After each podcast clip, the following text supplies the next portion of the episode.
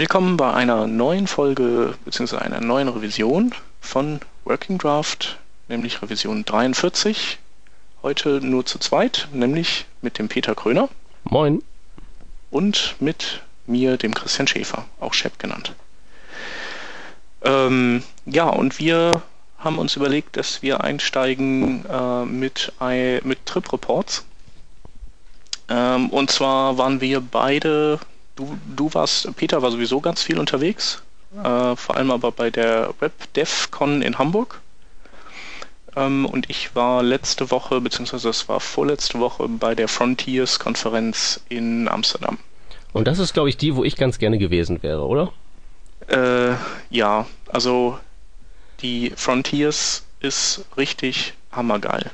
Also ähm, also ich glaube, du kannst zu dieser Konferenz selbst dann hingehen, wenn du eigentlich mit Frontend-Kram überhaupt nichts am Hut hast. Also äh, das liegt halt einfach daran, dass, dass die Organisation super ist, dass die Location super ist, ähm, dass auch das ganze Catering bzw. die Versorgung spitzenmäßig war und, und die, die Holländer auch einfach brutal nette Leute sind. Ähm, ja, und, und wenn das nicht reicht, also die, die Vorträge, die es da gab, über zwei Tage verteilt, die waren, die waren wirklich ähm, äh, spitzenmäßig. Also ähm, dazu kamen dann zu den zwei Vortragstagen, die aus, ich, wie viel waren es? Sieben Vorträge, glaube ich, pro Tag waren das. Gab es äh, am Abend vorher noch eine Jam-Session. Das heißt also, da hat man sich auch schon getroffen. Ähm, nur ein Teil der Leute ähm, in der Kneipe da gab es dann Freibier, also Bier gab es sowieso dauernd. Äh, ist, ist ja Holland. Und, und da gab es dann eben auch nochmal Vorträge von den Teilnehmern. Das war so ein Open-Mic-Abend und ähm, da konnte jeder, der wollte, was erzählen zu irgendeinem Thema, allerdings nur eine Viertelstunde lang. Und an den Konferenztagen selbst äh, ging, ging jeder Vortrag eine Stunde und ähm, da waren also wirklich die äh, absoluten Schwergewichte da. Ähm, also Keynote-Sprecher waren, waren äh, Aral Balkan und ähm, ja, ähm, man kann sagen, der, der Christian Heilmann hat dann so am Ende nochmal so, so ein Wrap-up gemacht. Und ähm, es war da die Lea Veru, also die, diese CSS-Ingenieurin, ähm, äh, Genie-Frau, Bruce Lawson, der war super witzig, hat was zu HTML5 erzählt, aber der ist halt so ein, der hat halt funny bones, der Typ. Ähm, super war auch Tab Atkins von Google, der, der irgendwie ziemlich federführend in der CSS Working Group ist und der barfuß irgendwas über die überkommende CSS-Standards erzählt hat. Ähm, und mit dem war ich dann auch am Abend, an, an demselben Abend dann äh, in Amsterdam unterwegs in, in einer belgischen Bierbar saufen. Und ähm, ja, das macht so die Konferenz eben auch besonders, dass du, dass du ähm, zwischendrin und hinterher äh, trifft man sich irgendwo und hängt zusammen ab und äh, äh, hängt sich fast in den Armen und denkt sich, Moment mal, äh, der Typ da, das ist doch, keine Ahnung, das ist doch John Resick. Oder, hey, Moment mal, das ist doch Alex Russell, der, der, der, der Google Chrome Frame baut. Und so. Oder eben äh, belgische Biere saufen mit, mit Tab Atkins. Das ist nicht schlecht, aber jetzt mal jenseits, jenseits vom Bier. Was hast du denn dir so reingezogen? Ähm, also es, das ist ja eine Konferenz, wo du nicht mehrere Tracks hast, parallel, so. Das heißt also, du, äh, du ziehst dir sowieso alles von A bis Z rein. Ähm, ähm, ja, Highlights waren natürlich Lea Veru, die hat, äh, hat allerdings äh, einen Vortrag gehalten, den die auf der Frontend Conf Zürich schon gehalten hatte und den hatte ich mir dummerweise auf Video angesehen. Und dann so, hups, das ist ja derselbe Mist, hätte ich mal nicht angeguckt. Ähm, Tab Atkins fand ich super. Dann, wen hatten wir noch? Wer auch sehr geil war, war am zweiten Tag ähm, Sepli äh, Delisle. So heißt er, glaube ich. Ähm, der ist eigentlich, der, der, hat, der hat halt nicht so viel über irgendwelche Specs oder über irgendwelche, keine Ahnung, Fokusthemen gesprochen, so technische, sondern der ist äh, Künstler und sein, seine Leinwand sind eben ähm, Web-Technologien oder der arbeitet damit. Und äh, der macht sonst gerne mal so äh, Projektionen auf Häusern, wo er dann äh, Inhalte ähm, aus dem Netz aggregiert und auf, auf Gebäude drauf projiziert.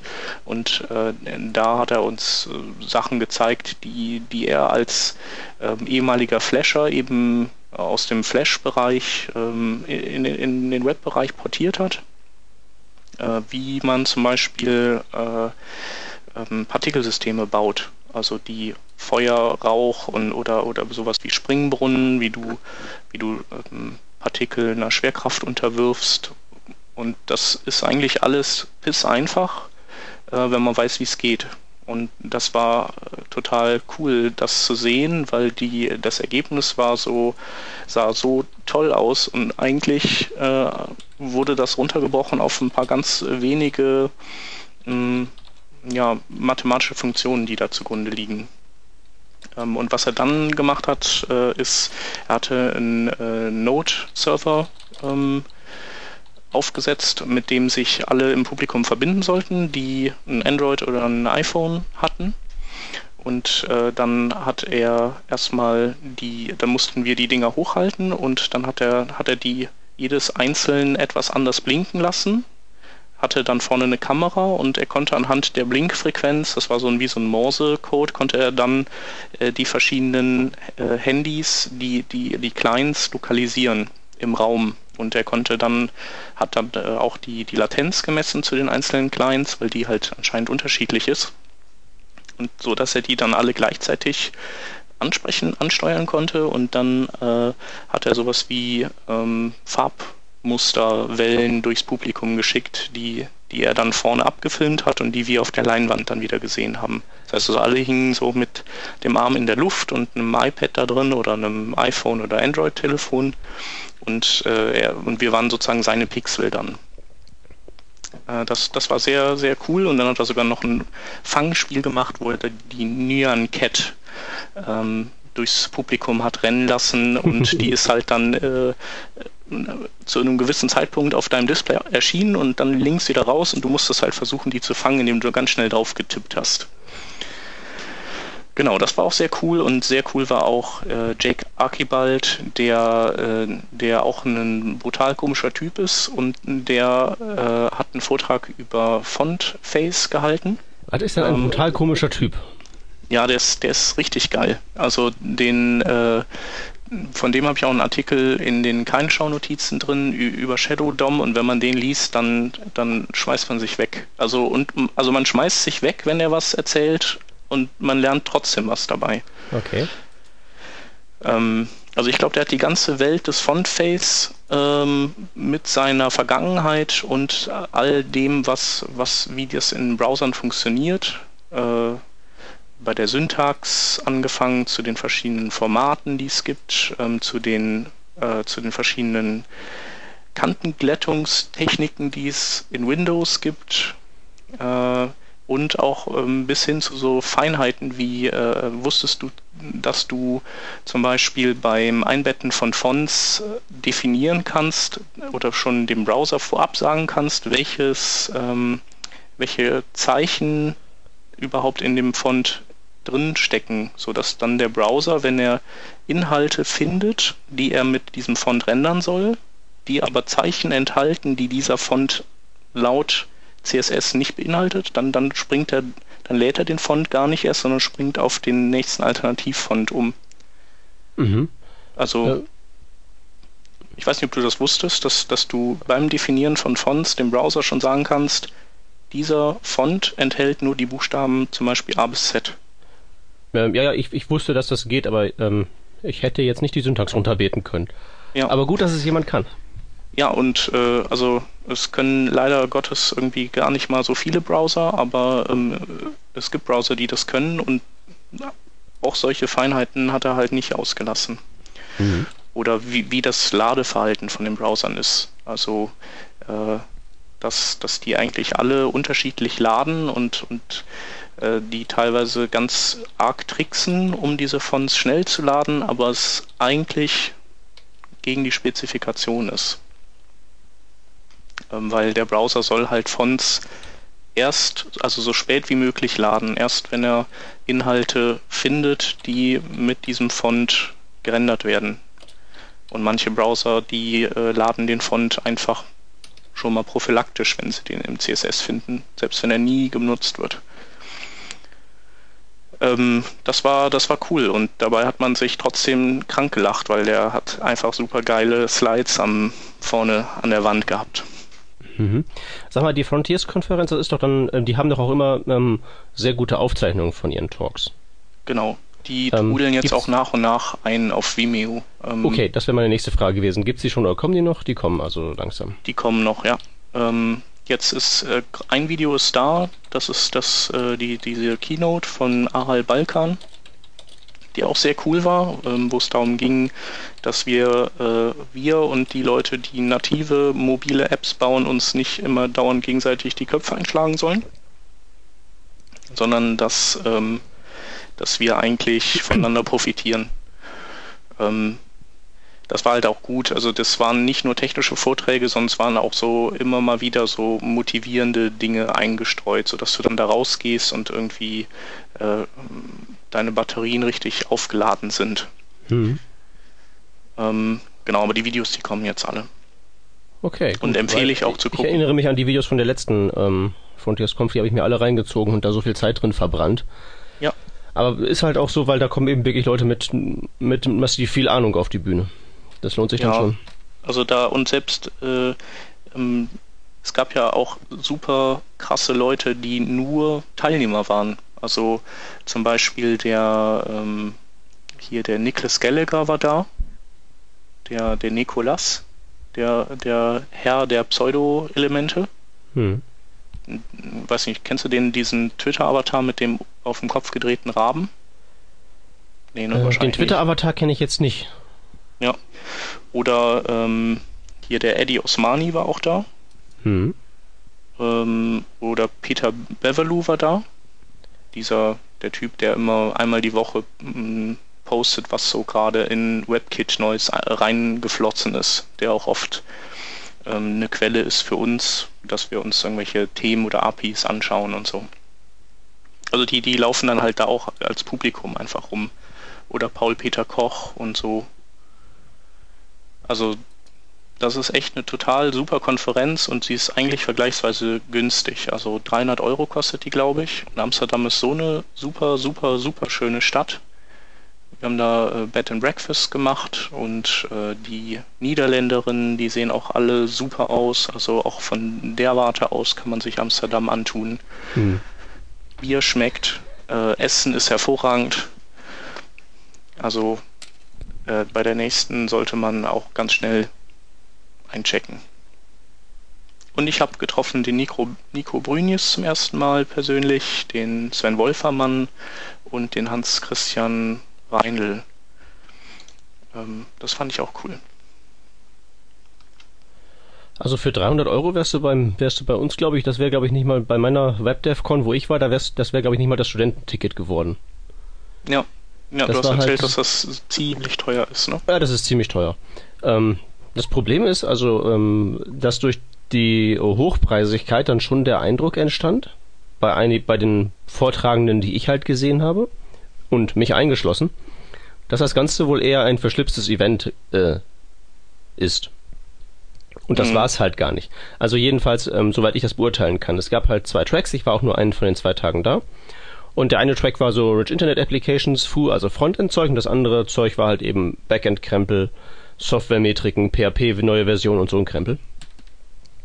Und ähm, also mein Eindruck war halt echt, dass alle, ähm, die vortragen, jedenfalls in unserer Rich äh, Internet Application Ecke eben mit einer sehr viel verschlipsterem Publikum gerechnet haben und nicht damit, dass da irgendwelche langhaarigen mit Piratenpartei-T-Shirts sitzen. Was dann aber, aber der Fall war. So, ja. Dem, ja, genau, das war halt so. Also die sicher, war, der, ja. Der ein oder andere Anzug war halt auch zu sehen, aber prinzipiell ist es halt wirklich so gewesen. Also Gerrit von Aken ist da im, äh, im Anzug aufgeschlagen und damit war er wirklich total overdressed und ich war da, glaube ich, nicht sehr viel besser. Mhm. Ich hatte auch zu viel Hemd und Kragen an.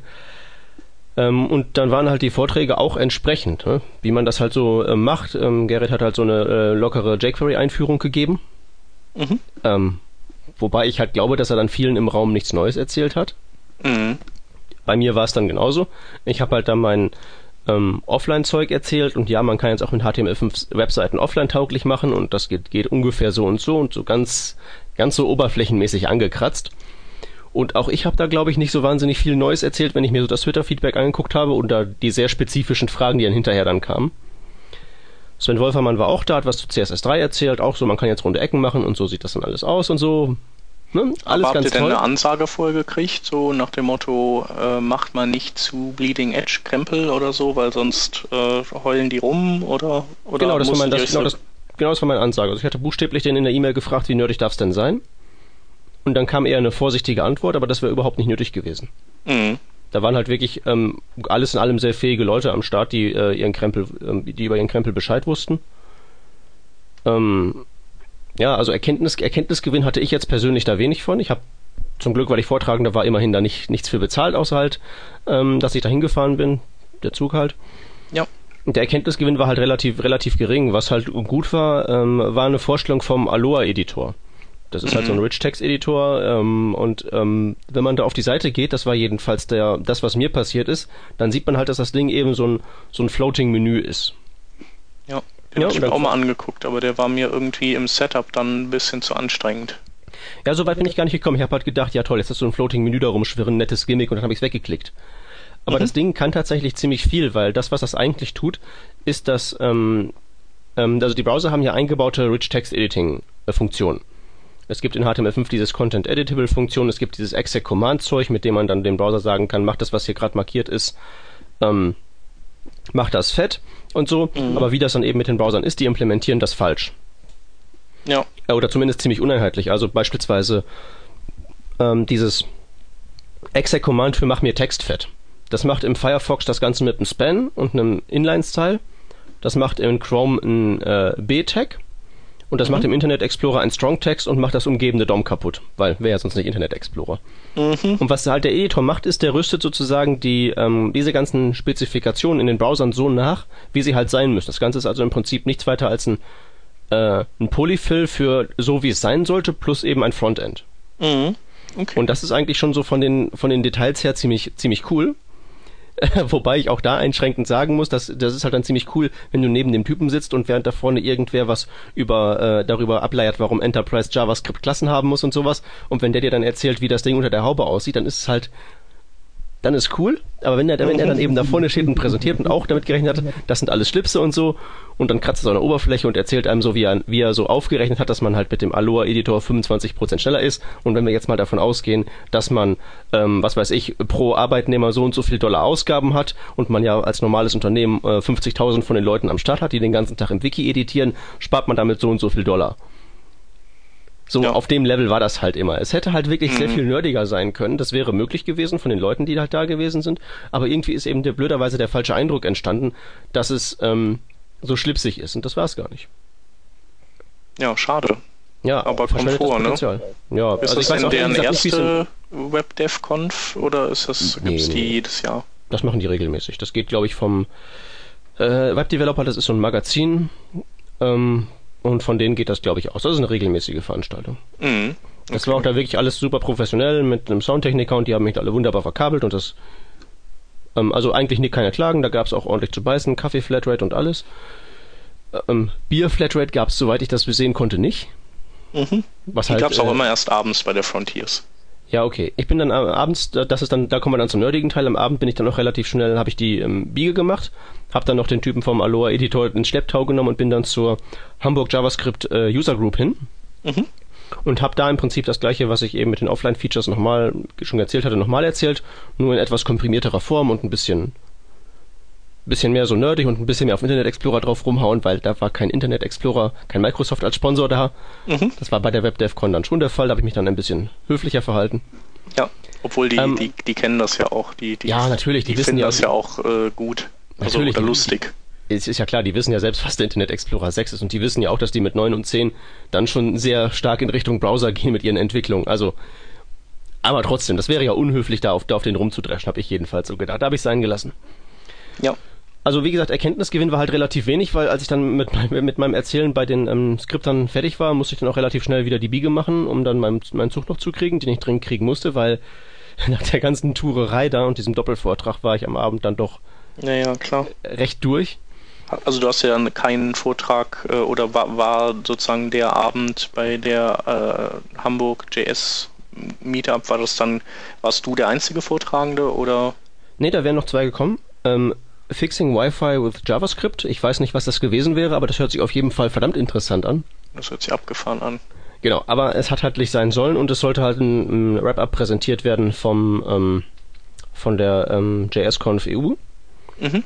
Was auch nicht uninteressant gewesen wäre. Ich glaube, davon trudeln im Moment auch auf Blip TV, glaube ich, so langsam Videos ein. Mhm. Müsste man sich auch noch auf jeden Fall angucken, ja. Genau. Ähm, also das ist halt, ähm, das ist aber dann schon, schon, schon, das war cool, das war ähm, eher cool da. Also ich war ja wirklich nur ganz, ganz, ganz kurz da. Und die meiste Zeit, Ja. wo ich da war, war ich halt damit beschäftigt, entweder zu erzählen oder Sachen aufzubauen oder am Ende meine Sachen zu packen, um dann schnellstmöglich abzuziehen.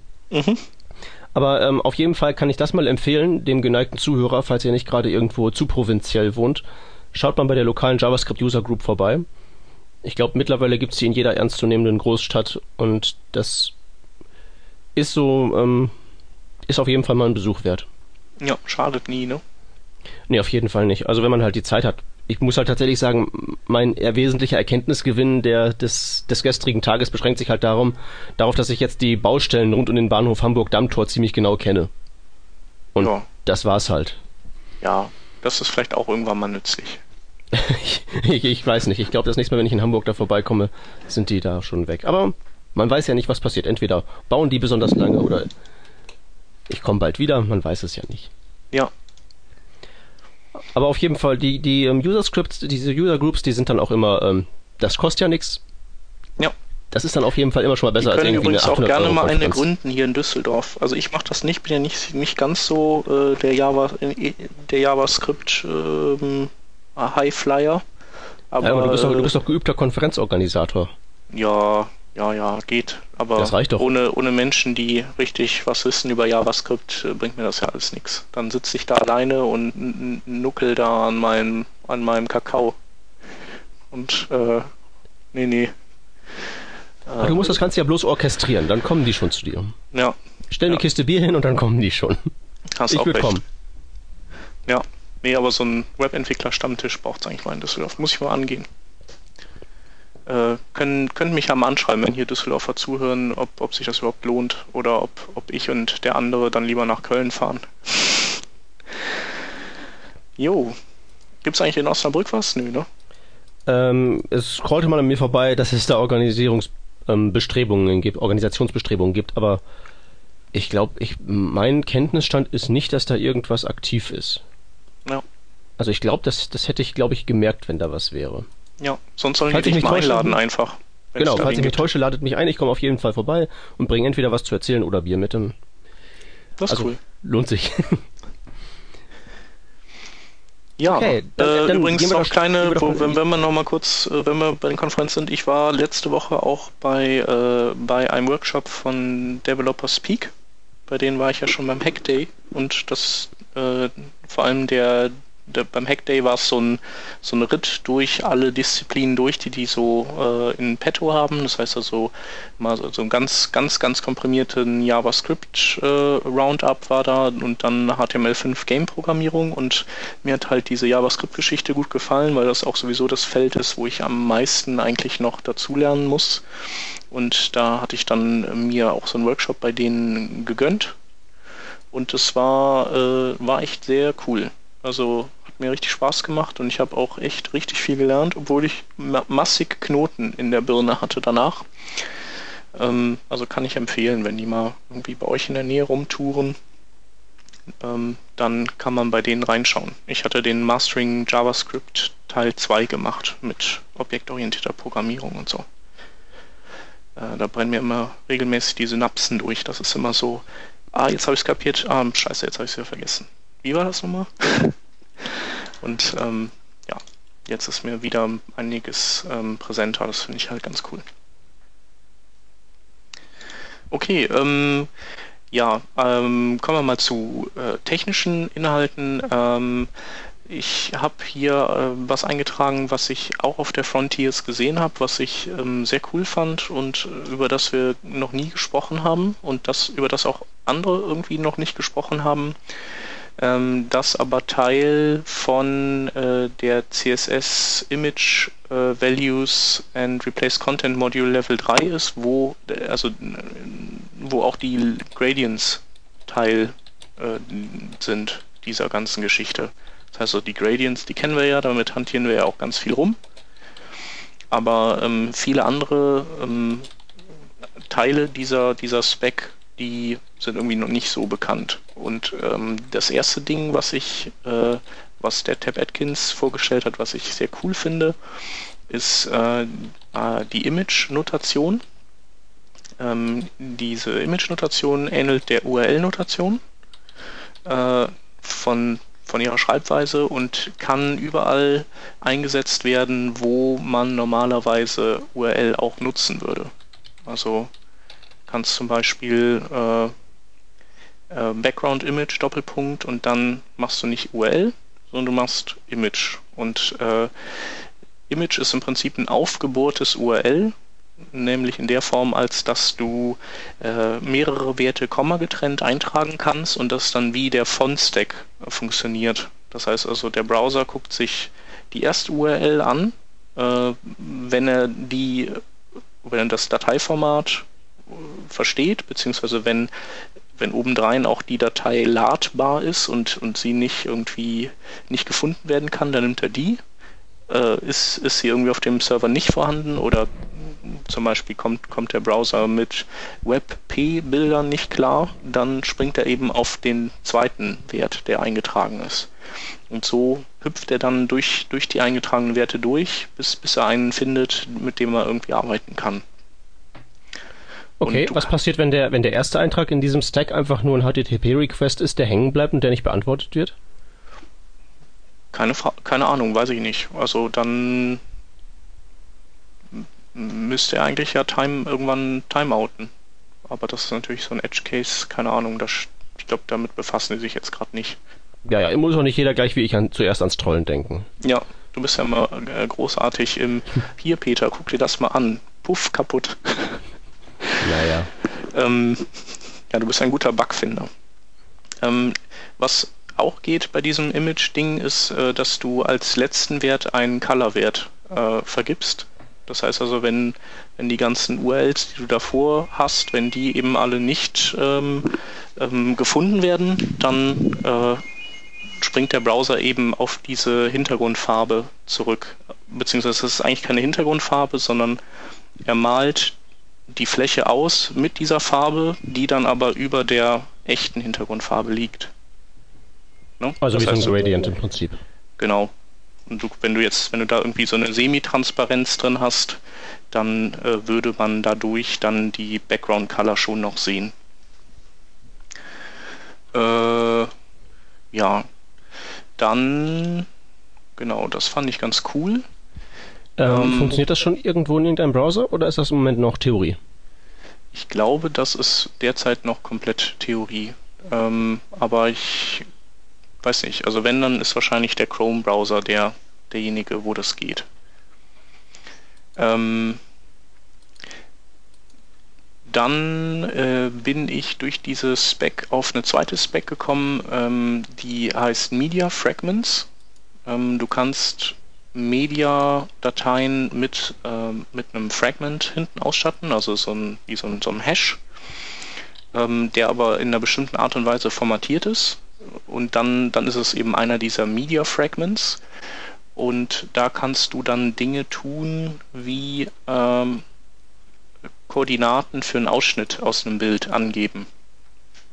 Ähm, und äh, Sinn und Zweck ähm, dieser Konstruktion ist dann beispielsweise äh, direkt aus einem Sprite einen Ausschnitt anzufordern. Also nicht das gesamte Bild, sondern sich, sich einen Sprite-Ausschnitt ähm, zurückgeben zu lassen vom Server. Okay, und das ist jetzt für, ähm, für Bilder? Das ist für Bilder.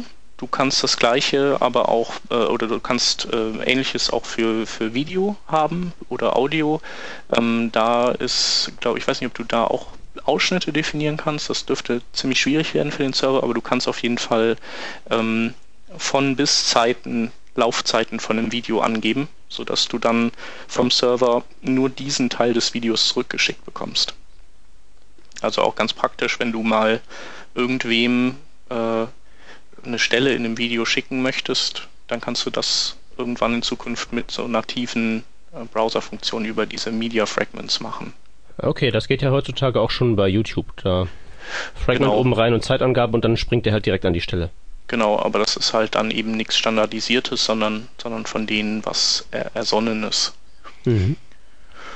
Ja, und äh, diese, diese Zeiteinheiten, die kannst du in diversen Schreibweisen eingeben. Also auch wenn du jetzt irgendwie auf Timecodes stehst, so die so im professionellen Videoschnitt hast du das ja, dann, dann kannst du das machen. Und ähm, ja, finde ich ganz gut. Ach so, und du kannst auch so Dinge machen, wie ähm, dass du einen gewissen äh, Track äh, definierst, den du zurückbekommen willst. Also wenn du jetzt ein Video hast, das einen englischen, einen deutschen und französischen äh, Track hat, dann kannst du eben auch schon vorbestimmen, ähm, wo, welchen Track oder mit welchem Track dieses Video unterlegt sein soll. Und du kannst auch Kapitelmarken als äh, als Fragment reinsetzen. Wenn, wenn, wenn dieses Medium Kapitelmarken hat, die eine, die über eine ID verfügen. Dann kannst du diese ID angeben und dann springt er eben direkt an diese Kapitelmarke. Okay, ähm, ist das denn irgendwo implementiert oder ist das auch reine Theorie? Äh, das, ich glaube, alles, was, was ich jetzt ähm, vorstelle, dürfte reine Theorie sein. Okay. Genau. Aber ich, ich weiß es nicht hundertprozentig. Also ähm, die Chancen stehen am besten, dass, dass Google äh, sowas unterstützt, weil die ja immer recht schnell sind und weil Tab Atkins ja auch bei Google arbeitet. Ähm, ja.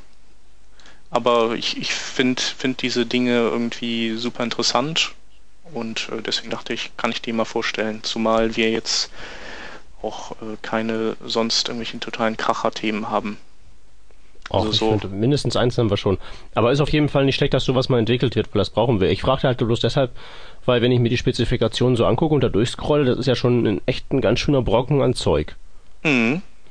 Um, ähm, das implementiert man nicht mal eben so nebenbei, wahrscheinlich. Nee, das stimmt. Also diese Fragments, die äh, das Problem an denen ist ja, dass die Server nichts von den Fragments mitbekommen. Das heißt also, äh, Clientseitig ist es dann so, dass, dass der User Agent diese Fragments, wenn das eben diese standardisierten Media Fragments sind, dass er die dann intern in die in den Request Header reinpacken muss für den Server. Mhm. Und der Aber Server also dann auch. Das ist schon, das ist jetzt also schon an den Server gerichtet alles, ne? Weil ich dachte jetzt gerade so, ähm, das wäre ja eigentlich auch was, was man so mehr oder minder gut ähm, per Polyfill hinbiegen könnte. Nee, also es muss, da muss der Server mitmachen. Okay, gut. Weil, Weil wenn du jetzt aus einem Sprite ein Bild so Bildausschnitt anzeigen, das, das ginge ja, muss man ja nur das Canvas-Element dafür hernehmen. Für so irgendwie Inline-Bilder, bei denen halt in der Quellangabe so ein Fragment drin vorkommt. Ja, aber ja kannst du das dann auch in CSS einbinden? Ähm, das hey, fängt dann äh, okay. an schwierig zu werden, oder? Ähm, ja, schwierig. Ähm, dann könnte man aber immer noch. Ja, wird schwierig. Ja, ich denke auch. Und vor allem, du hast ja auch nicht heißt, dass es unmöglich wird. Also ich meine, wenn man das entsprechend, also in CSS einbinden wahrscheinlich nicht, aber wenn man irgendwie so einen CSS-Preprozessor hat mhm. ähm, und der dann im Idealfall auch ähm, in, mit JavaScript funktioniert, also mit Node, dann könnte man einmal den Canvas-Code schreiben und dann würde das für beides funktionieren. Es gibt ja Canvas-Implementierungen auch fürs Backend. Ähm, dann könnte das gehen, aber ich weiß halt nicht, ob das die Mühe wert wäre, weil das wird jetzt, glaube ich, schon in Arbeit ausarten. Du hast recht, wir lassen das lieber sein. Ja, ich denke auch.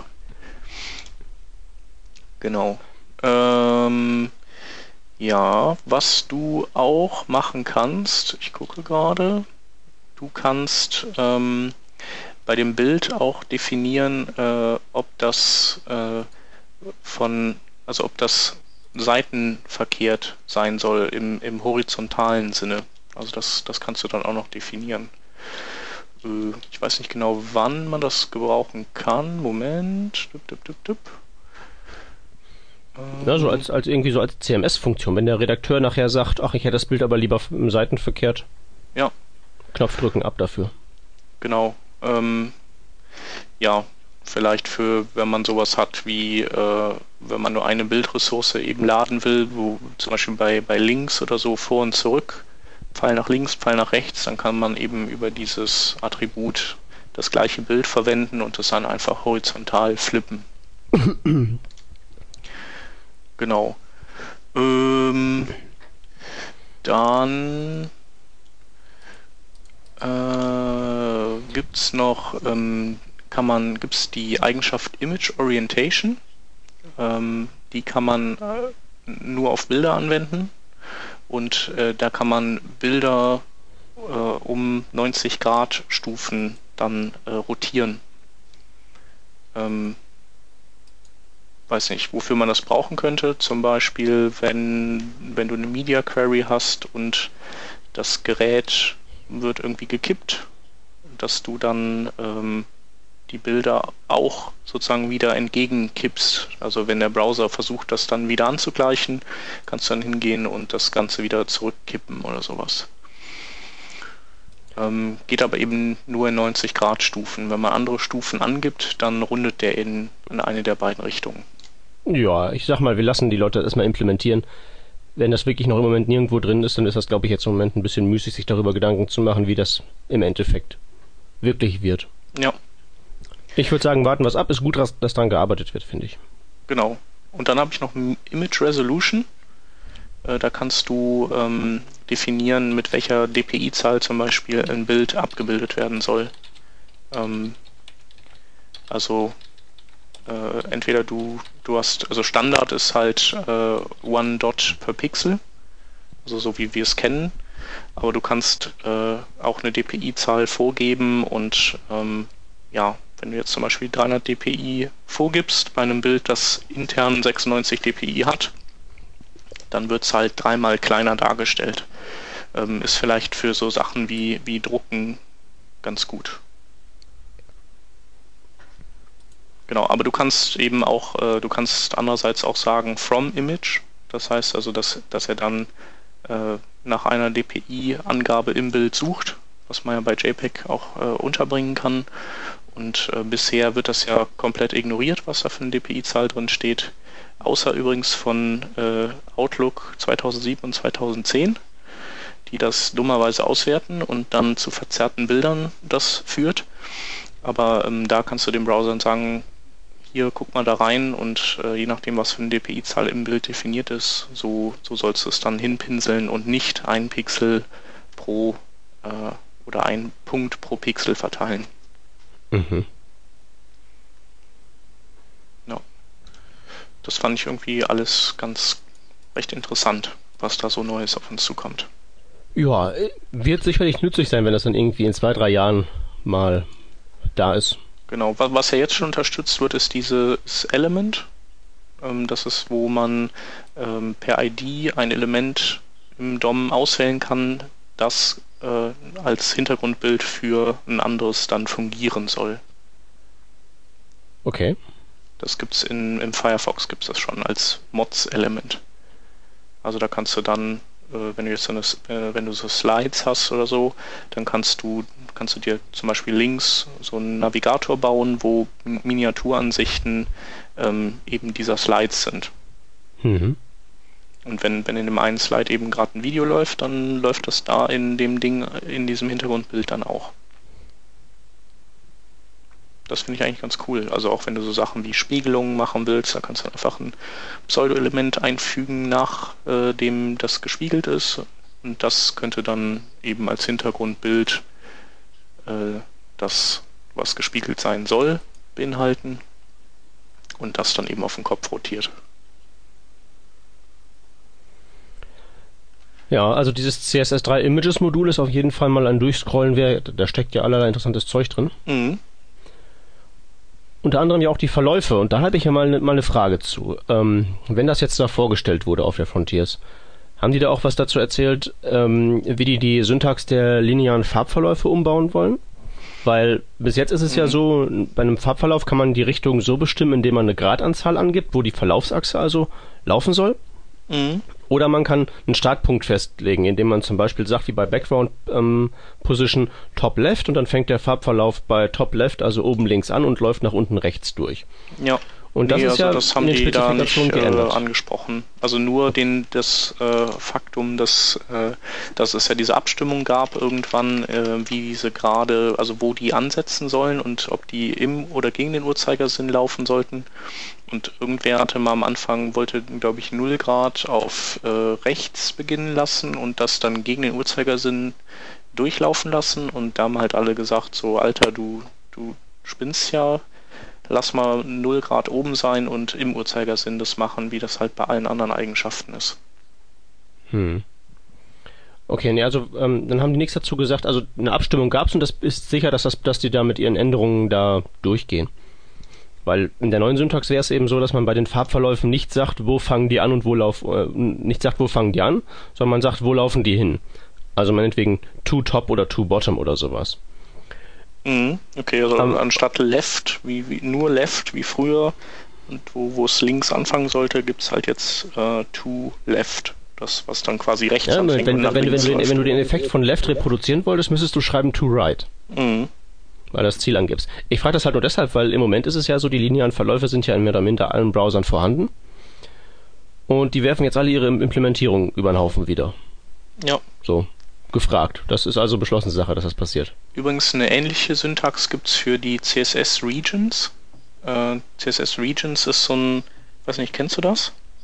Äh, ich ich kenne das, aber das gibt's doch noch nirgends, oder? Doch, im IE10 gibt es das. Und das Coole an den Regions ist, dass du die implementieren kannst und du dir auch sozusagen, wenn dein Browser das nicht unterstützt, auch nichts kaputt machen kannst damit. Nee, ich, ich meine, nur, wenn, wenn es nur in einem Browser das gibt, dann ist jetzt zumindest die theoretische Möglichkeit offen, dass das ähm, sich noch ändert. Ich meine, die Äh, Farbverläufe gibt's ja jetzt ja schon in allen, in, Ja. weil die zumindest die linearen in einigermaßen identischer Form. Ja, du hast Also recht. ich ich frage halt nur mal, und äh, ist denn jetzt die Verbesserung, die dann dadurch käme, also jetzt im Moment stabilisieren die sich halt, würden die sich halt gerade so stabilisieren können?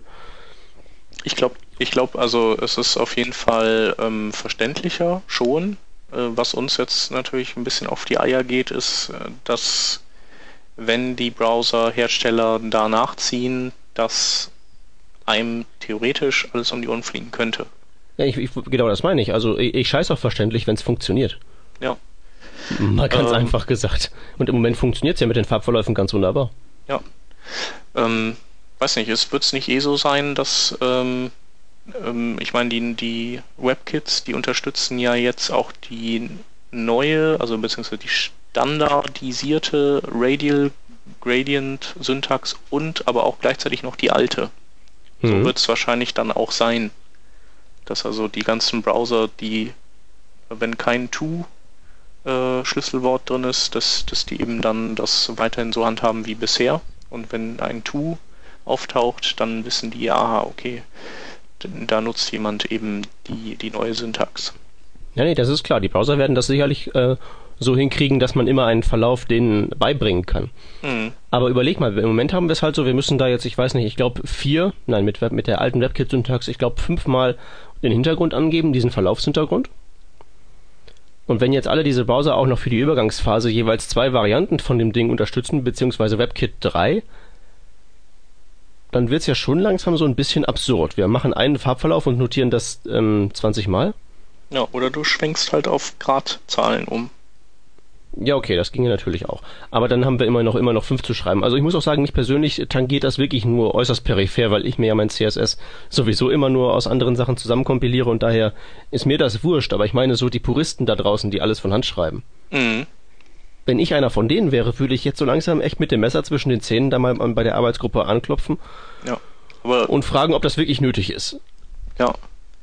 Aber du weißt ja, wer sein CSS nicht per Hand schreibt, der äh, hat auch keine Eier.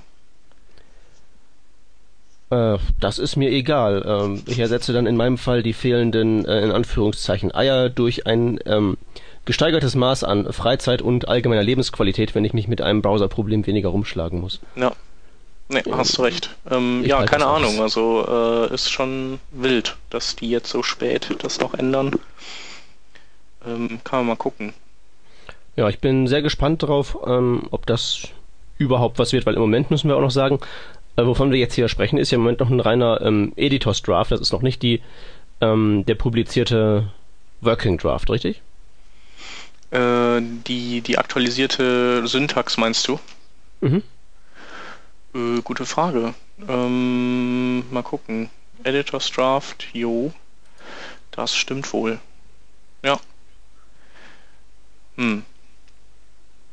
Ja, keine Ahnung. Kann natürlich sein, ja, dass ja, das komm. abgeschmettert wird. Aber ja, sehen wir mal. Also auch egal wie es kommt. Also äh, wichtige Botschaft ist, die Verläufe funktionieren weiterhin. Man muss halt nur eben jetzt nicht viermal so viel schreiben, ähm, wie eigentlich nötig wäre, sondern achtmal. Ja. Ähm, Wenn es ja. halt so ist. Ja. Also wie, wie gesagt, mich, mich tangiert das nur peripher, weil ich mein CSS nicht mehr in nicht mehr von Hand schreibe. Das ist zu. Ja. Was nutzt du momentan? Zu viel Arbeit. Äh, ich benutze im Moment, ähm, ich habe ja mein eigenes Projekt, was in die Richtung ging, ähm, eingestellt, beziehungsweise ich habe es ja noch nicht mal richtig eingestellt. Ich habe mich einfach nur äh, feige bisher sämtlichen äh, weiteren Updates und, und, und Anfragen und sowas verweigert, weil ich keine Zeit hatte auch. Aber ich benutze im Moment Stylus, das ist halt, das ist so ein Node.js-Modul.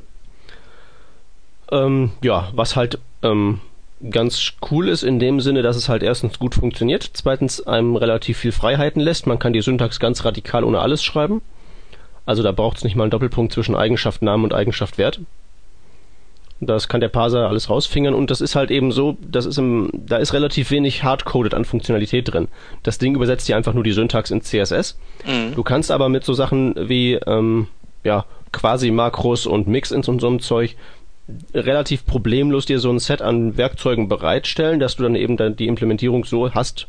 Also du hast eben selbst da ist keine Magie drin in dem Ding. Das macht nur das, was du ihm halt hinschreibst und das hinzuschreiben ist so wenig Arbeit, dass das völlig okay ist. Mhm.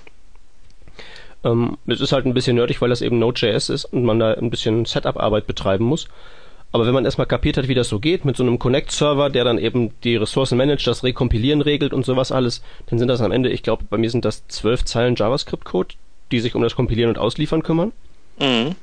Und ansonsten schreibst du einfach diese Stylus-Dateien und ähm, das war's. Ja.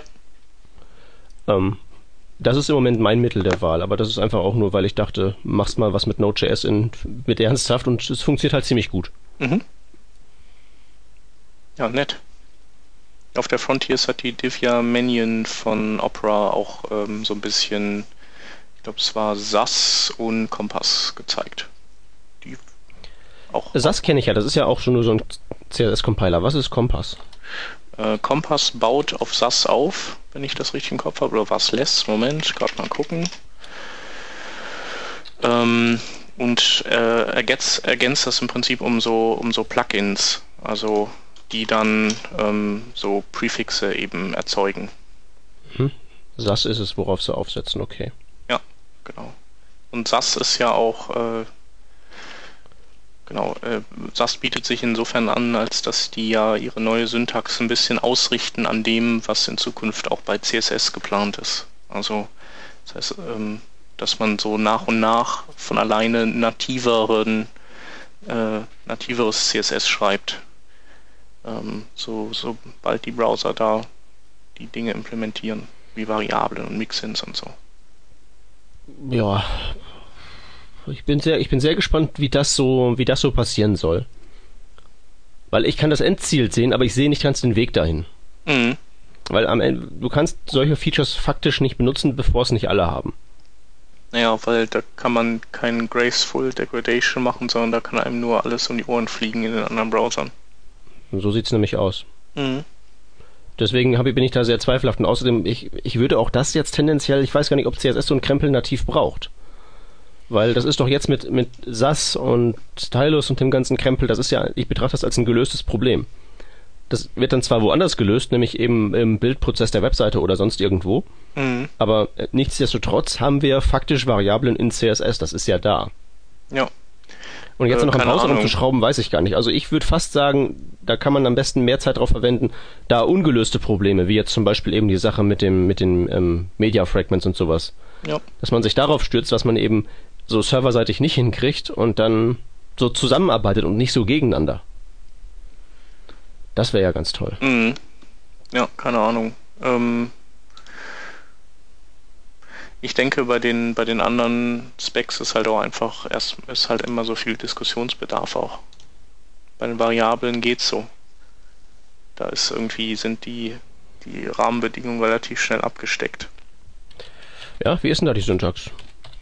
Äh, das ist diese Dollar-Syntax und ähm, also zur Definition dieser Variablen, ich glaube auch mit, mit var Attribut, ich weiß es nicht. Äh, Tab Atkins Video angucken, der stellt es auch nochmal vor da. Wir hatten es ja auch mal irgendwann in der Sendung, äh, ist aber bestimmt, also ist glaube ich eine frühe zweistellige Sendung gewesen, wo wir das mhm. hatten. Okay, muss ich mir reinziehen, weil wenn ich jetzt gerade mal so google, CSS Variables äh, W3C, dann finde ich bloß Artikel darüber, warum man das nicht braucht und das nicht nötig ist. Ja. Ja, Chrome, Chrome hat es ja auch demnächst schon drin. Ja, ach, wie gesagt, ich betrachte das Problem eigentlich als gelöst. Ja. Pass auf, ich schicke dir den Link rüber. Dann kannst du dir das mal angucken. Na denn, Dankeschön. Ähm, ja, ähm, Stichwort gelöste Probleme, Compiler und Sachen, die die Welt nicht braucht und wo keiner weiß, ähm, Stimmt. wie der Weg dahin führen soll. Geschickte Überleitung. Richtig. Ähm, Dart. Die neue, ähm, was ist nochmal der offizielle Claim? Structured Web Programming. Also sozusagen eine neue Programmiersprache im Browser, die von Google erfunden wurde und die JavaScript ergänzen soll. So sagt man jedenfalls. Ja. Okay. Ähm, jetzt erstmal du als, als du hast ja du hast ja jüngst diesen diesen JavaScript Workshop hinter dich gebracht. Mhm. Ähm, was meinst du? Brauchst du Ersatz für diese Sprache oder ist die dir kompliziert genug? Äh, die ist mir auf jeden Fall kompliziert genug. Also die ist gleichzeitig cool, aber auch irgendwie ein totaler Brain Twister, diese Sprache, finde ich. Mhm. Ähm, also ich glaube, dass das geht, das geht den meisten so, dass es ein ziemlicher Brain-Twister ist. Ja, also ich äh, müsste halt erstmal, ich müsste erstmal äh, eine Aufgabenstellung haben, wo ich dann mit sehr, sehr fundiertem JavaScript-Wissen trotzdem sagen würde, kann ich damit nicht lösen. Ähm, dass, dass ich jetzt oder dass ich zu einer anderen Sprache wechsle. Oder vielleicht, dass Dinge unschön sind. Also ähm, sowas wie, wenn man irgendwie prototypische Vererbungen baut ohne ES5-Syntax, dann ist es so ein bisschen anstrengend, aber dafür gibt es ja ES5, dafür wird ja dann die Sprache weiterentwickelt. Ja, und außerdem kannst du dir das jetzt kannst du dir so einen prototypenbasierten ES5-Fu, den kannst du ja relativ einfach ja, ja, genau. nachrüsten. Genau, also. und es gibt ja auch Polyfills, äh, so, die das, die dann irgendwie ganz ES5 nachrüsten.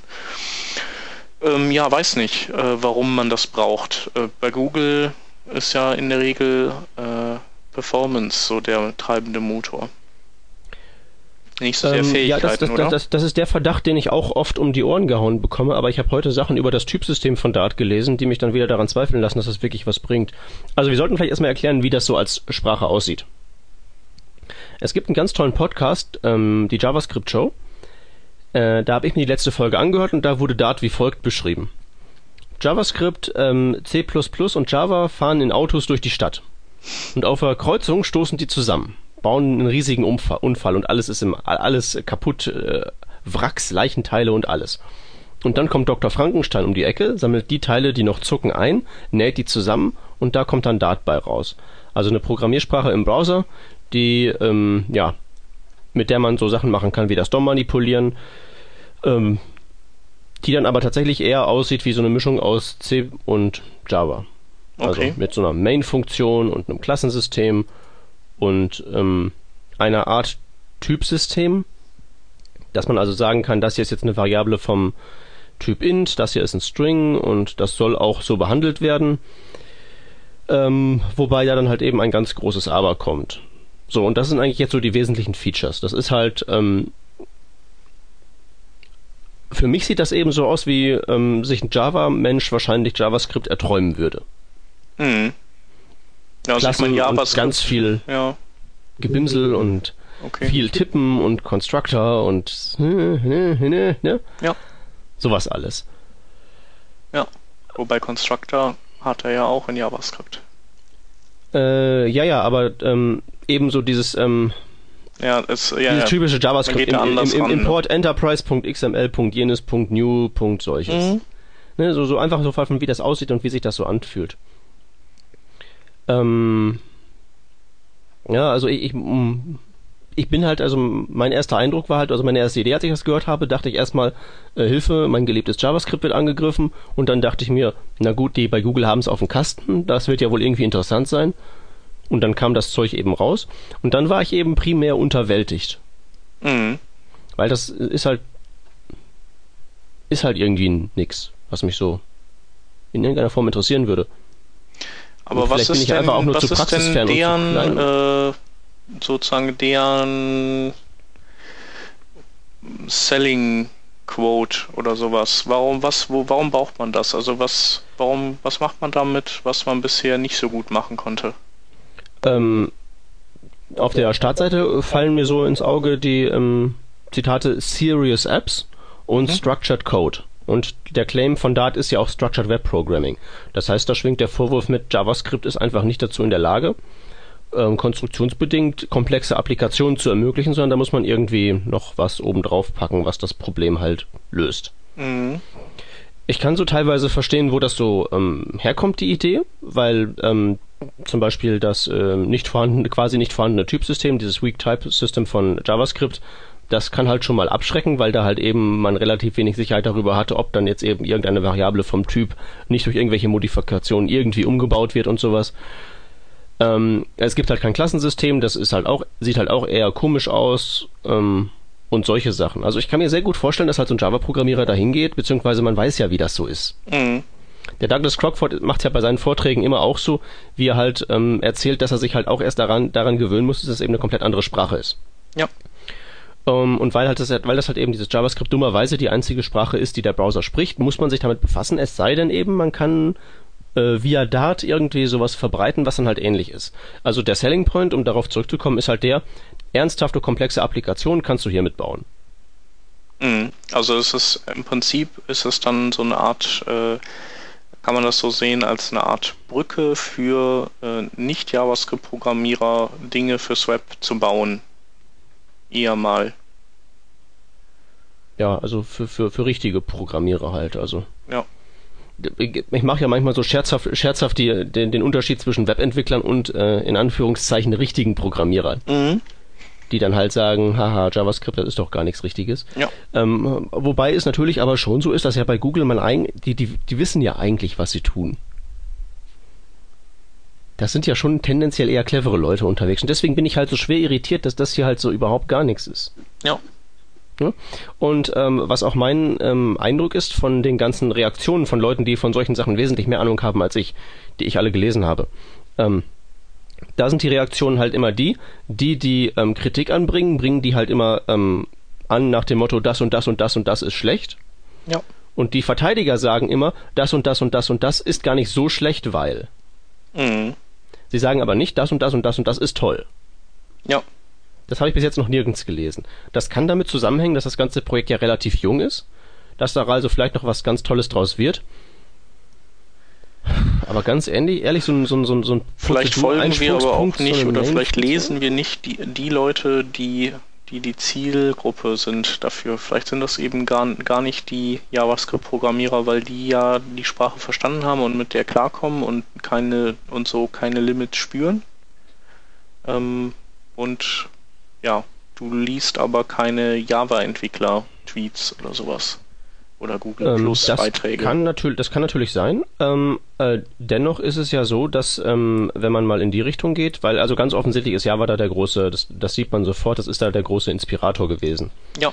Aber auch das würde ich jetzt ja einfach mal so äh, in den Reich des durch serverseitige Kompilierung gelösten Problems schieben. Weil die haben ja bei Google dieses Google Web Toolkit, mit dem man ja im Prinzip nichts anderes macht als Java nach JavaScript kompilieren. Mhm. Naja, und es gibt ja dann auch diese, diesen LLVM m, Bytecode Compiler nach JavaScript. Und Genau, da kannst du, genau, da machst du ja Metacode nach JavaScript, ist das, ne? Ja. Genau. Also äh, eigentlich ein gelöstes Problem. Und jetzt machen die sich halt die Mühe, dann eine komplett eigene Programmiersprache hochzuziehen. Wahrscheinlich war der Anlass aber auch ein interner, oder? bei denen. Ganz bestimmt ein interner, ganz bestimmt haben die damit intern ganz tolle Sachen vor. Aber ähm, ich weiß halt echt nicht, ob die Welt das da draußen so. Also ich bin, ich bin einfach unterwältigt und so ein bisschen ratlos halt. Mhm. Ne? Ich, ich, ich finde das jetzt auch nicht irgendwie wirklich schlimm, weil das ist ja nicht, es ist halt nicht wirklich schlimm. Es ist halt nur, ich, ich Ja. es ist mir egal. Ja. Ja, äh, weiß nicht, ob ein paar Hörer von uns äh, da noch irgendwelche ähm, ja, neue Aspekte reinbringen, so oder, oder äh, komplett andere Meinung haben, dass sie sagen, also ich finde Dart richtig geil, weil wäre wär nett. Weiß nicht, Mhm. ich warte ja eigentlich noch auf einen Artikel von Matthias Schäfer. Wahrscheinlich äh, schraubt er da schon seit Tagen dran. Kommt bestimmt noch was. Ja, also es ist schon ziemlich viel drüber geschrieben. Es ist halt, ich, ich habe halt auch so das Gefühl, dass so eine gewisse Ratlosigkeit halt wirklich vorherrscht. Mhm. Auf, auf, auf allen Seiten. Ne? Ja. Es ist halt, ist halt komisch. Und dann gibt's halt auch so, gibt's natürlich auch noch die, die, die Spaßfraktion, die hat sich zum Beispiel mal die Mühe gemacht, so das Hallo, Hallo Welt Beispiel von Dart mal äh, zu kompilieren. Das gibt einen JavaScript-Compiler dafür. Also gedacht ist natürlich, dass Dart eines Tages nativ in den Browsern läuft, ähm, aber für den Moment gibt's eben einen JavaScript-Compiler. Ja. Und das soll eben so den Weg ebnen. So als, ähm, als Zwischenschritt halt. Mhm. Äh, und dann der macht dann eben aus diesen elf Zeilen ähm, JavaScript 17.000, äh, aus, aus diesen elf, elf Zeilen Dart-Code 17.000 Zeilen JavaScript. Ja, das habe ich Ähm, auch gelesen. Das ist schon echt übel, aber das ist natürlich äh, auch gefundenes Fressen für, für alle, die die Sprache direkt mal ganz schlecht machen wollen. Ja, ja, das ist natürlich kein realistisches Beispiel, weil so ein Hallo Welt machst du damit nicht. Ja, Du machst halt eben eine komplexe Applikation draus, aber trotzdem. 17.000 ist echt viel Holz. mhm. ja Insbesondere halt eben im, im, im Web geht das. Also da, da kommen dann immer auch die, ne, das ist dann so ein klassisches Beispiel. Da kommen dann die Leute, die das bashen wollen und kompilieren sich das dahin und sagen, haha, guck mal da. Mhm. Und dann kommen eben tatsächlich die Leute, die das verteilt, die, die ähm, sozusagen in Anführungszeichen die Pro-Data sind und sagen halt, es ist gar nicht so schlimm, weil, ähm, was weiß ich, ähm, ein C-Compiler macht das gleiche. Der produziert auch endlos viel ineffi vergleichsweise ineffizienten Code, aber der läuft halt trotzdem relativ flott, bla bla bla bla bla bla. Auch da ist die Argumentation halt, es ist halt nicht so schlimm. Aber ich sehe keinen, der so die Begeisterung verbreitet, der so sagt, ja, geil, das wollten wir haben. Mhm. Dann haben wir halt eben noch, also diesen, ich, ich sehe halt auch hier das Problem des Implementierungspfades nicht. Das Ziel ist klar, die wollen, die von Google sagen, das soll irgendwie JavaScript für komplexe Applikationen ergänzen in allen Browsern. Ähm, aber das müssen tatsächlich dann alle Browser in sich drin haben, bevor es funktioniert, weil dieses zu JavaScript kompilieren haut offenbar ja nicht hin, wenn Ja. da immer so viel runterfällt. Und da ist erstens die Frage, ob alle das wollen.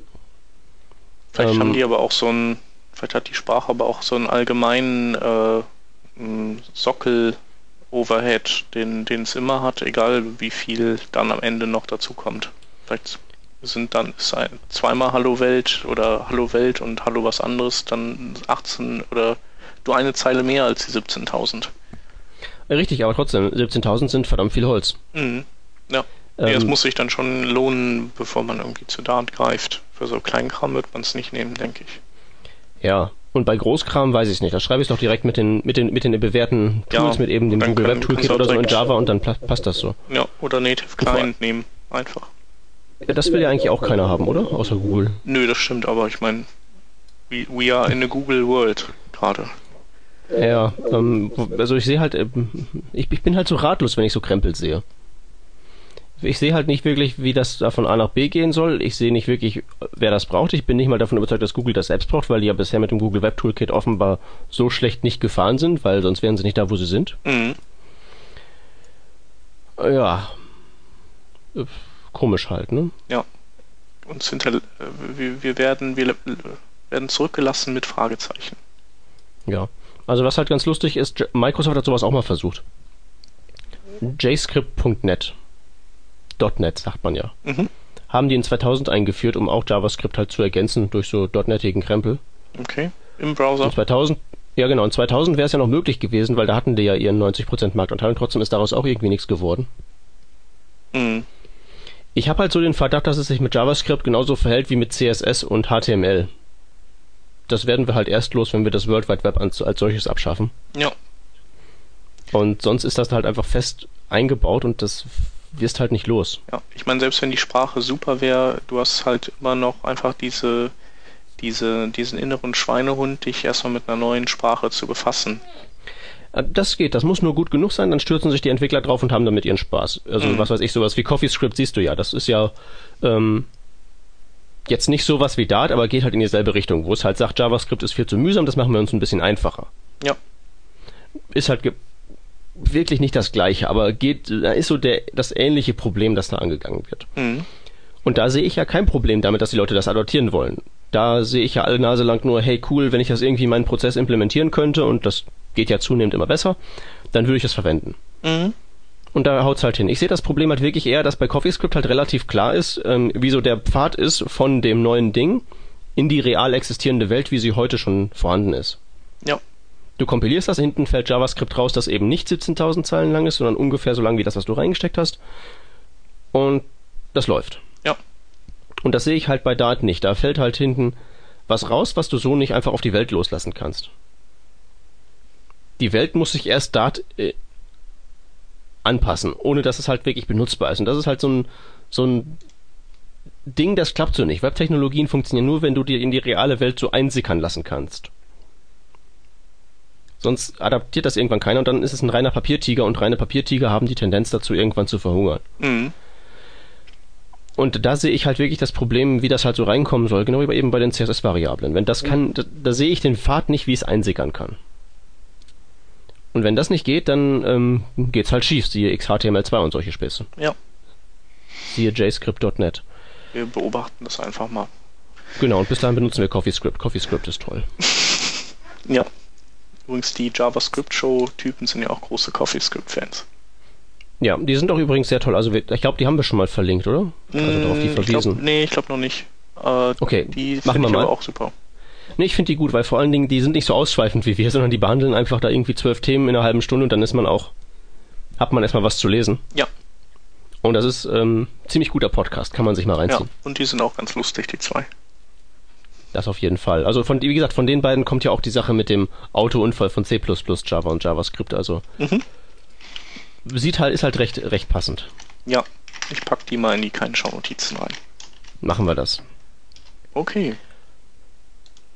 Äh, letztes festes Thema für heute ist ein Artikel im Smashing Magazine, ähm, wo jemand ähm, ja ähm, vielleicht erklärt, warum für ihn die Hauptschriftgröße auf Seiten einfach 16 Pixel oder mehr sein muss und alles darunter totaler Mumpitz ist. Ja, dem würde ich mich anschließen. Sag mal, äh, Shep, du bist ja auch eine Brillenschlager, genauso wie ich. Mhm.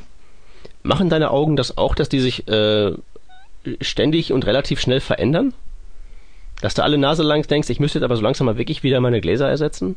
Äh, nee, das zum Glück Okay. nicht, aber äh, ähm, also ich, ich leide unter, ähm, ja, ich le- leide manchmal schon unter ähm, irgendwie Augenbrennen brennen. Und das ist richtig doof, weil dann denkt man, man ist müde, obwohl man nicht müde ist. Hm. Und Ja, das, das geht dann auch nicht weg vom Pennen. Ja, das ist natürlich, das ist natürlich auch fies. Nee, aber ähm, das ist halt, also das ist jedenfalls so mein Problem. Meine Augen bewegen sich viel zu sehr. Mhm. Dass halt die Brille im, im Prinzip dann, wenn die Gläser ausgetauscht sind, mich schon wieder nach ein paar Monaten anfängt, mich zu nerven. Und deswegen bin ich halt dabei, also auch aus Gewohnheit eigentlich, fast alles, was ich so mir an Text vor die Nase knalle, ist mir eigentlich immer prinzipiell zu klein. Und Mhm. ich zoome halt wie bekloppt. Obwohl das wirklich ähm, mit der Zeit besser geworden ist, dass halt so dieses, dieses 10 Pixel Schriftgröße Dings, du sowas, also wie man das heutzutage vielleicht noch so bei Facebook oder so sieht, das ist ja auch so eine Fitzelschrift und sowas. Ja.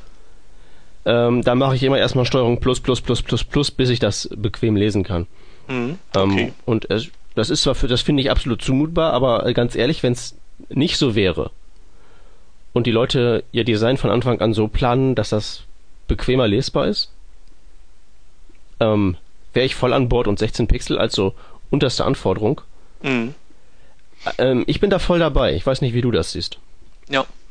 Ähm, also, äh, ja, bin ich auch für zu haben. Äh, letztendlich rührt ja diese ganze 10 Pixel, 12 Pixel Geschichte von, von den kleineren Monitoren mit der kleineren Auflösung früher, ähm, wo man einfach viel Text dann auf wenig Pixelfläche unterbringen musste. Ähm, auf den 24 Zöllern oder 22 Zöllern, die wir so heutzutage auffahren, ähm, sollte es ruhig 16 Pixel sein. Also das stimmt schon. Bist du sicher, dass es in der, in der Vergangenheit liegt? Weil ich habe das Gefühl, das liegt eher, das Problem sitzt eher vorm Monitor, als dass es im Monitor ist. Äh, inwiefern? Du meinst, dass wir das gut finden, oder was? Ähm, ja, es kommt halt darauf an, wer, wer halt wir ist. Also mein letzter, ähm, der letzte Mensch, mit dem ich halt darum gerungen habe, die Schrift bitte schön nicht 10 Pixel Areal zu machen. Das ist halt so, eine, so, ein, so ein Designer gewesen, der jetzt nicht wirklich im Web verwurzelt war. Mhm. Der ging halt mehr so in die Richtung Künstler und der dachte halt, na, das sieht aber cool auf, aus hier, wenn ich da auf meinem, äh, was auch immer er da für ein Betriebssystem sportete, ich glaube bei ihm war es Windows, da sieht das mit 10 Pixeln genau richtig aus. Ja. Äh, also ein Beispiel für so eine Retro-Seite, die ich unglaublich schwierig zu lesen fand, war äh, hier äh, Niggemeier.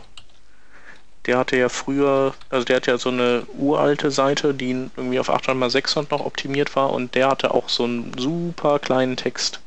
Und der hat tolle Sachen geschrieben, aber ich, das war so anstrengend, den Kram zu lesen und ich habe dem auch so ein paar Mal geschrieben und wahrscheinlich ganz, ganz viele andere auch so, ey, Niki, mach mal deine Schrift größer. Und das hat er jetzt gemacht und das, das ist schon super angenehm. Also ich nehme an, dass die Designer einfach eben auch Leute sind, die, die den Kram letztendlich nicht lesen. Die, die kennen ja auch den Scheiß, den die da rein copy and pasten in ihre Entwürfe. Die, die lesen den nicht. Die, die nehmen den eher als ein Objekt wahr. Hm. Also Niggemeier ist bei mir immer noch dreifach gezoomt, muss ich sagen. Echt? Ja, der ist mir zu klein. Okay. Ähm, aber er hat auf jeden Fall was geändert, ja. Das fand ich ganz Ja, er hat, also war, früher war es viel schlimmer, aber zum Beispiel hier die, ähm, die FAZ ähm, mit ihren ganzen tollen äh, Bundestrojaner-Sachen, da habe ich auch erstmal, als sie ihr neues Design aufgefahren, erstmal mir einen, mir einen Wolf gezoomt. Ja, stimmt. Weil das, das geht halt nicht. Vor allen Dingen so ähm, ja, die sind mit den krass. Serifen und so winzig, das ist. Und das ist, glaube ich, auch nicht wirklich schwarz, das ist irgendwie so grau, der Text. Ja, so ein 333 schwarz, ne? Ja, ja, ja. Was ja nicht verkehrt ist, aber wenn es halt echt dann so an die Lesbarkeit mhm. geht. Ja, das kapiere ich jetzt auch nicht, weil die sieht ja, sieht ja an sich schon nicht, äh, nicht irgendwie. Sonst sieht die ja so aus, als wäre die wahrscheinlich irgendwann im letzten Jahr gelauncht worden. Aber dass man, dass man das macht, ja, mutig. Nee, ähm, stimmt schon. Also ich, ähm, ich, ich finde Text der größer ist, auf jeden Fall auch angenehmer. Und ähm, wahrscheinlich ist das auch einfach so ein Ding, äh, was, was, das sind so Sehgewohnheiten. Also wenn so die, die Alpha-Tiere, die Leitmedien alle den Bogen kriegen und wir auf immer mehr Seiten größeren Text haben, das ist ja auch so ein bisschen so das, das was jetzt bei HTML5-Apps und, und alles, was nach Ajax kam, äh, so stilistisch prägend ist, ist, dass, dass man dicke Schriften hat, große Schriftarten. Und ähm, ich denke, dass das wird auch einfach dann im Laufe der Zeit äh, den, den Rest der Designwelt ähm, nach sich ziehen. Ja, man kann es nur hoffen. Also ich würde sagen, wir verlinken den Artikel einfach mal so als Argumentationshilfe. Mhm. Äh, für alle, die wie ich da mit so Designern ringen müssen. Ja. Weil der rechnet einem nämlich ziemlich schön vor. Ähm, das ist so die Sprache, die vielleicht die Designer nicht verstehen, aber sagen wir mal, die äh, Bosse eine Ebene höher. Die rechnen einem nämlich vor, wie halt so ähm, schlechte Lesbarkeit ähm, unmittelbar umzurechnen ist in äh, wirtschaftliches Auer. Mhm. Dass einmal so die Kunden weglaufen, äh, wenn sie sich auf der Seite nicht wohlfühlen. Ja. Und das ist, denke ich mal, die Sprache, die äh, universell verstanden wird, die der Euros. Was mir übrigens bei dem Artikel auf den Keks geht, ist nicht die Schriftgröße, die ist nämlich angenehm, sondern die Schriftart. Ja, für die Schriftart hätte ich auch eine Zoom-Stufe mehr mir gewünscht, dann wäre es optimal lesbar, aber es geht. Ja, geht noch, das stimmt. Ja. Hätte es auch, nicht, auch nicht grau machen müssen, oder? Ja. Ja, die Schriftart ist echt, ist echt ungl unglücklich für Fließtext. Ja, also, weiß nicht, naja. Aber prinzipiell hat er recht mit seiner Botschaft. Absolut. Ähm, ja, dann sind wir durch, haben noch drei kleine, äh, keine Schaunotizen. Einmal die JavaScript-Show. Dann haben wir einen Artikel, der ähm, besteht nur aus useful CSS-Snippets. Ähm, und das sind jetzt nicht irgendwelche so Lala-Snippets, sondern wirklich richtig, richtig geile. Zum Beispiel äh, ähm, super viele Selector-Hacks, äh, also mit denen man einzelne Browser ansteuern kann, ähm, von Paul Irish.